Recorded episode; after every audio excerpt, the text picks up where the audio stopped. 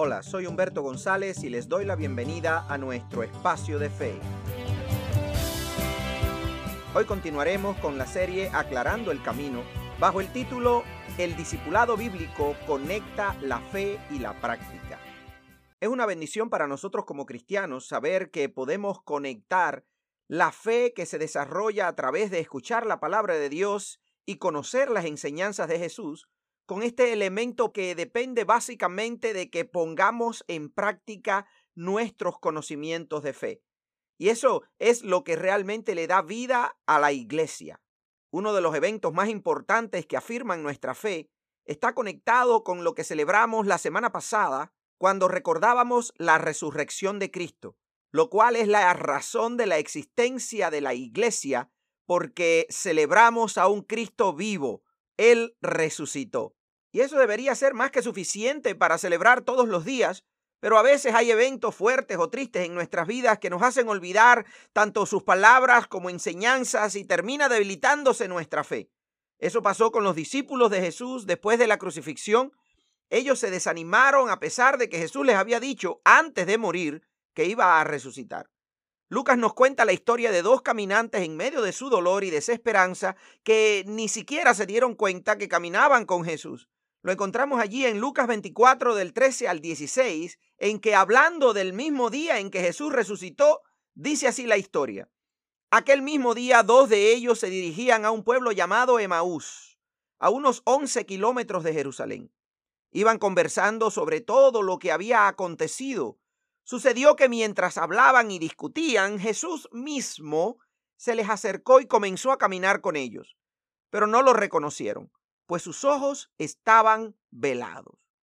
Poco a poco vamos a ir recorriendo toda la historia, pero quiero detenerme aquí un segundo porque a veces tenemos nuestros ojos nublados, no solo por los problemas que enfrentamos, sino porque eso es lo único que tenemos en la cabeza y de lo único que hablamos con otras personas. Y tenemos que cambiar nuestra historia de dolor por una historia de esperanza, que es verdaderamente lo que Jesús nos ofrece a ti y a mí. El desánimo de los discípulos controlaba sus temas de conversación y eso se convertía en un círculo vicioso.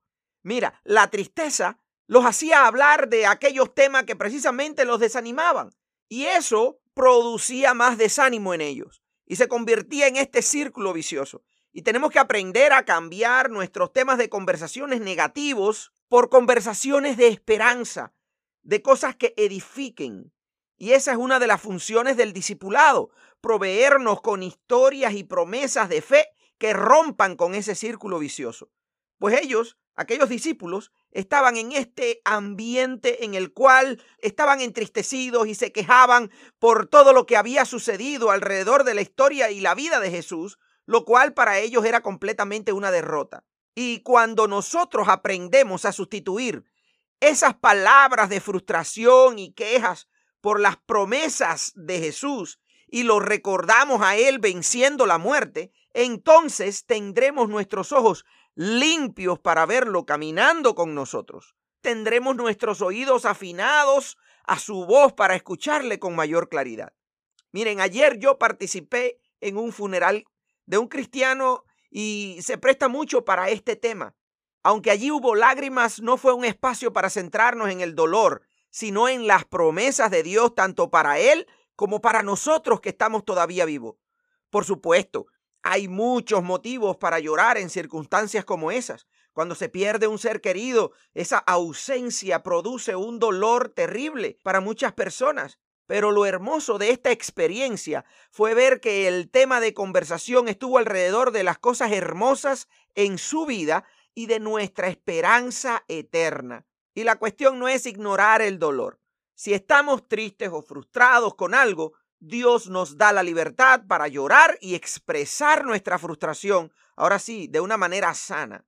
El dolor y frustración lo expresamos, pero sabiendo que las promesas de Dios se cumplen y que Él es más grande que nuestro dolor. Por eso no andamos diciéndole a Dios cuán grande es nuestro problema con llantos y quejas, sino que le decimos a nuestro problema cuán grande es nuestro Dios. Me encanta esa frase. Miren, dice la historia de estos dos caminantes de Maús que Jesús le siguió la corriente a ellos. Y miren lo que pasó allí en Lucas 24, del 17 al 24. La historia comienza así, en la que dice, ¿qué vienen discutiendo por el camino? Les preguntó Jesús. Se detuvieron cabizbajos y uno de ellos, llamado Cleofas, le dijo, ¿Eres tú el único peregrino en Jerusalén que no se ha enterado de todo lo que ha pasado recientemente? ¿Qué es lo que ha pasado? les preguntó Jesús. Lo de Jesús de Nazaret. Era un profeta poderoso en obras y en palabras delante de Dios y todo el pueblo. Los jefes de los sacerdotes y nuestros gobernantes lo entregaron para ser condenado a muerte y lo crucificaron. Pero nosotros abrigábamos la esperanza de que era Él quien redimiría a Israel. Es más, ya hace tres días que sucedió todo esto. También algunas mujeres de nuestro grupo nos dejaron asombrados. Esta mañana, muy temprano, fueron al sepulcro, pero no hallaron su cuerpo. Cuando volvieron, nos contaron que se les habían aparecido unos ángeles, quienes le dijeron que él estaba vivo. Algunos de nuestros compañeros fueron al sepulcro y lo encontraron tal como habían dicho las mujeres, pero a él no lo vieron. Qué interesante.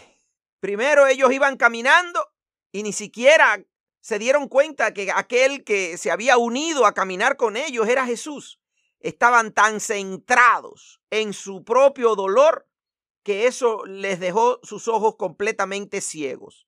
Una de las cosas que he aprendido en mi crecimiento espiritual es que cuando Dios, o en este caso Jesús, nos hace una pregunta, no es para que respondamos lo que está en nuestra mente, sino para que reflexionemos en el por qué estamos actuando como lo estamos haciendo.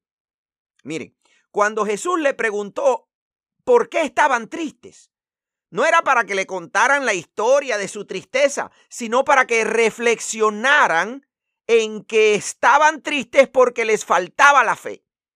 Si en algún momento sientes que Jesús te hace alguna pregunta, no te apures en responder como si tuvieras que contarle a Dios lo que te pasa, ya Él lo sabe. Cuando Dios nos hace preguntas o nos hace reflexionar de manera consciente en algo que estamos haciendo que quizás lo pone en tela de juicio o nos confronta de alguna manera, no es para que nos justifiquemos, no es para que comencemos a defendernos, sino para que reflexionemos.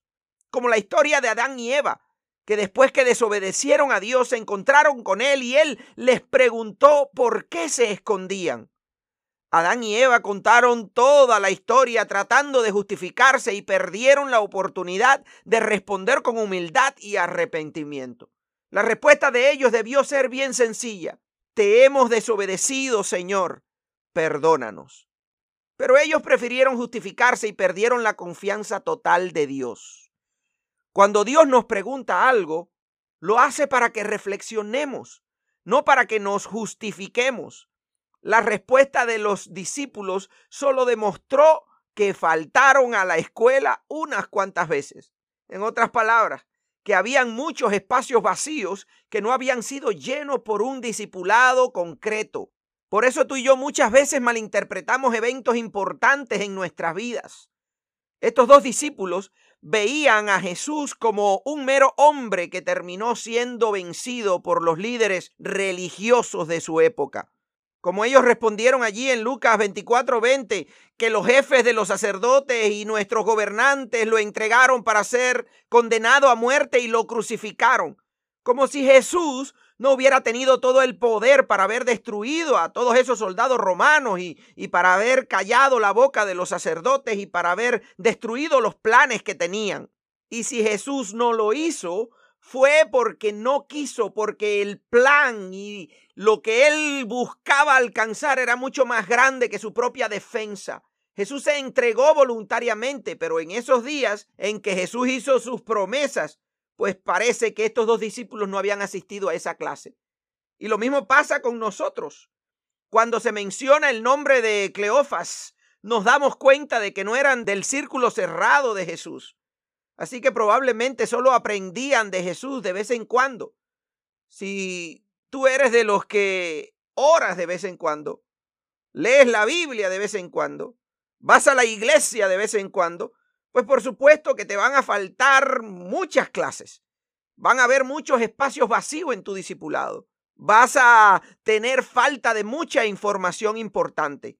Las personas que tienen ese tipo de discipulado en que solamente se relacionan con Dios y buscan de Dios cuando les aprieta el zapato o de vez en cuando, pues terminan con un discipulado pobre e incompleto. Pero si buscas la presencia de Dios a diario, sea que haya culto o no, Él va a enseñarte para que tu fe eche raíces profundas.